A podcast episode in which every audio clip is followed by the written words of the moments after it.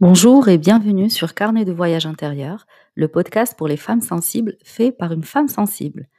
À travers ce podcast, je vous accompagne à faire un voyage à l'intérieur de vous-même pour mieux vous connaître, mieux vous comprendre et vous donner des outils concrets pour révéler la personne extraordinaire que vous êtes.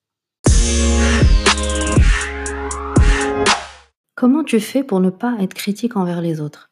C'est une question qui revient souvent et qu'on me pose souvent et à laquelle je réponds aujourd'hui. Bien sûr, je l'ai déjà été. C'est naturel, c'est humain de juger les autres. C'est aussi naturel que la respiration.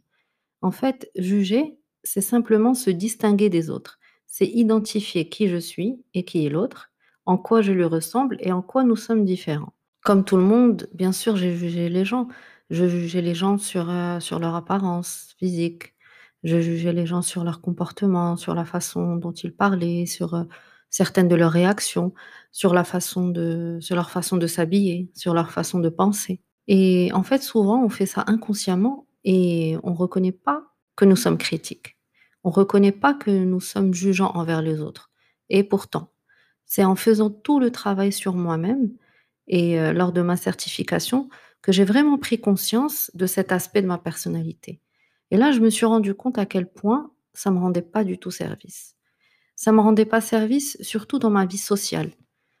En fait, en jugeant les autres, je me suis rendu compte que je mettais des barrières entre moi et les autres et que je ne me laissais pas la chance, ni à moi, ni à ces personnes, de nous connaître. Et je sais que souvent, je suis passée à côté de belles rencontres et de belles personnes juste parce que je les ai jugées en me basant sur, euh, sur des, excuses de terme, mais sur des conneries, sur leur apparence ou sur un comportement qu'ils ont eu à un certain moment. Et souvent, on fait ça pour se protéger. On met des étiquettes sur les gens et on les catégorise. Quand j'en ai pris conscience, je me suis dit non, non, c'est pas la vie que je veux avoir. Je veux pas, je n'ai plus envie d'être méfiante.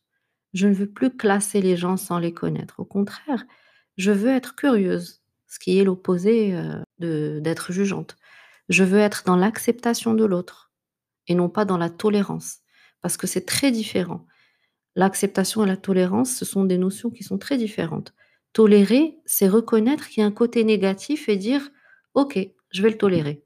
Alors que accepter, c'est accepter que je suis comme ça et que tu es comme ça, que j'ai mon point de vue et que tu as le tien, que nous sommes tout simplement différents et que c'est OK comme ça. Le fait de prendre conscience de notre côté critique de notre tendance à juger les autres révèle beaucoup de facettes de notre personnalité et ça lève le voile sur la, la façon dont nous nous percevons.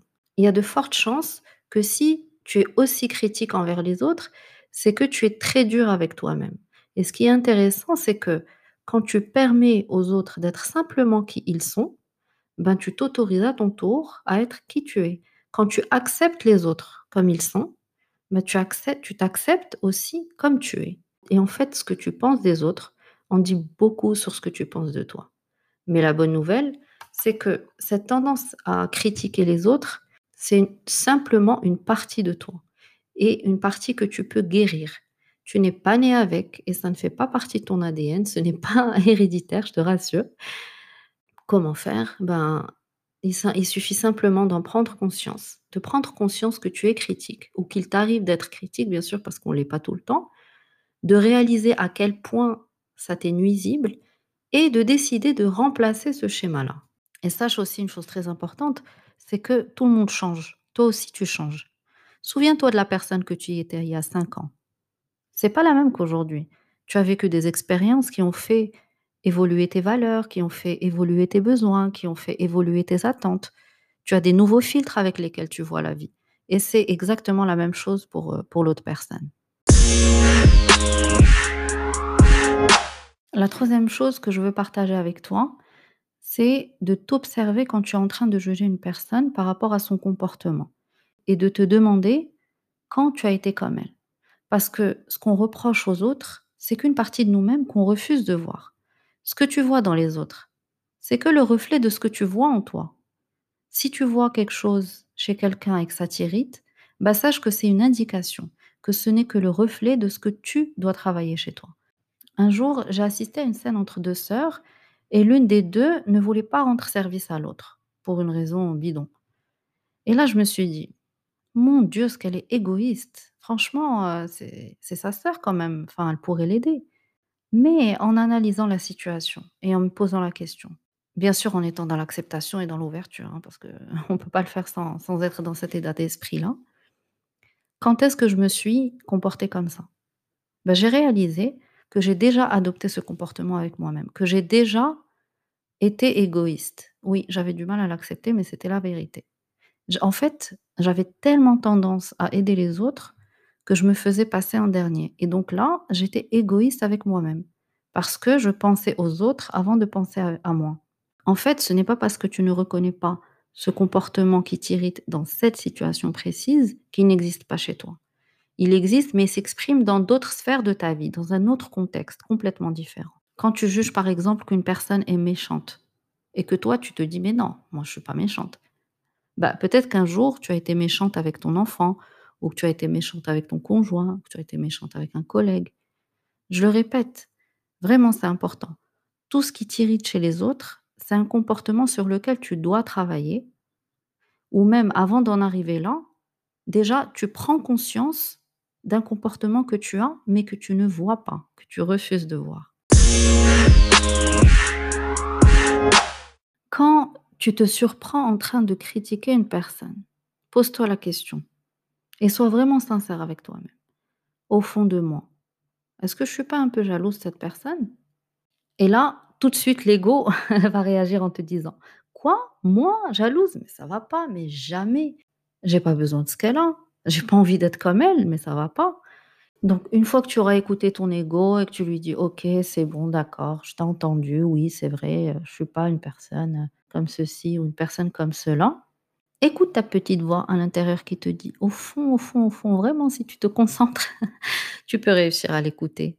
Et en fait, cette petite voix te dit: «Au fond, j'aimerais bien avoir, heu, autant de liberté qu'elle, de m'exprimer avec autant de liberté, d'oser faire ça ou d'oser faire ci, ou j'aimerais bien, heu, pouvoir montrer mes défauts devant tout le monde sans sans avoir peur du jugement». Donc en fait, il y a un peu de jalousie, avouons-le et c'est OK. C'est une expérience humaine, on a tous expérimenté la jalousie. L'idée, c'est vraiment d'en prendre conscience, de la reconnaître et de se dire: «OK, là je ressens de la jalousie envers cette personne qui est plus avancée que moi sur tel ou tel point. Qu'est-ce que je peux faire pour en arriver là? Qu'est-ce que je peux faire pour arriver à ça?» et là, tu sortiras complètement du jugement et tu réorienteras tes pensées et tes actions vers ce que tu veux et vers ce qui va te permettre de mettre en place des choses pour arriver à cette liberté d'agir, par exemple dans dans l'exemple que j'ai donné, heu, à l'instant.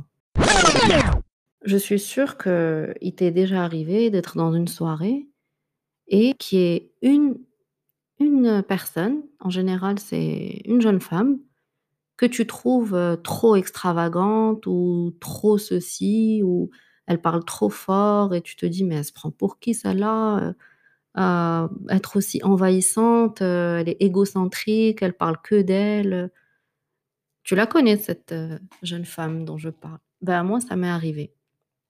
J'étais à une soirée il y avait une, femme que je ne connaissais pas. Vraiment, je ne savais absolument rien d'elle et elle s'est mise à avoir ce comportement condescendant et que je ne supportais pas, en fait. Et je me disais: «Mais pour qui elle se prend? Pour qui, pourquoi elle parle aussi fort? Mais ça nous intéresse pas ce qu'elle raconte, on s'en fout de ce qu'elle raconte, c'est sa vie, voilà, on a compris qu'elle était comme ci, qu'elle était comme ça, pas la peine d'en rajouter et cetera». Et en fait, quand je me suis posé la question et je me suis dit: «Mais au fond, tu es pas un peu jalouse?» et là, j'étais dans l'acceptation et j'étais dans l'ouverture et je me suis dit: «J'aimerais bien avoir le courage de m'exprimer avec autant de liberté sans me sentir jugée». Parce qu'à l'époque, quand j'étais en soirée, que j'étais entourée de personnes, j'avais toujours peur de ce que j'allais dire. J'avais peur que les gens, heu, jugent ce que ce qu'ils allaient dire, heu, enfin, j'avais peur que les gens jugent ce que j'allais dire, qu'ils ne trouvent pas ça intéressant. Mais en fait, toutes ces peurs que j'avais, c'était des jugements que j'avais envers moi-même. Quand je disais que j'avais peur que les gens trouvent que ce que je dis n'est pas intéressant, c'est que moi-même je trouvais que ces choses n'étaient pas intéressantes. quand je disais que j'ai peur que les gens, ils trouvent que je prends trop de place ou que, heu, j'accapare trop la parole, heu, et cetera. C'est des choses que je pensais de moi-même.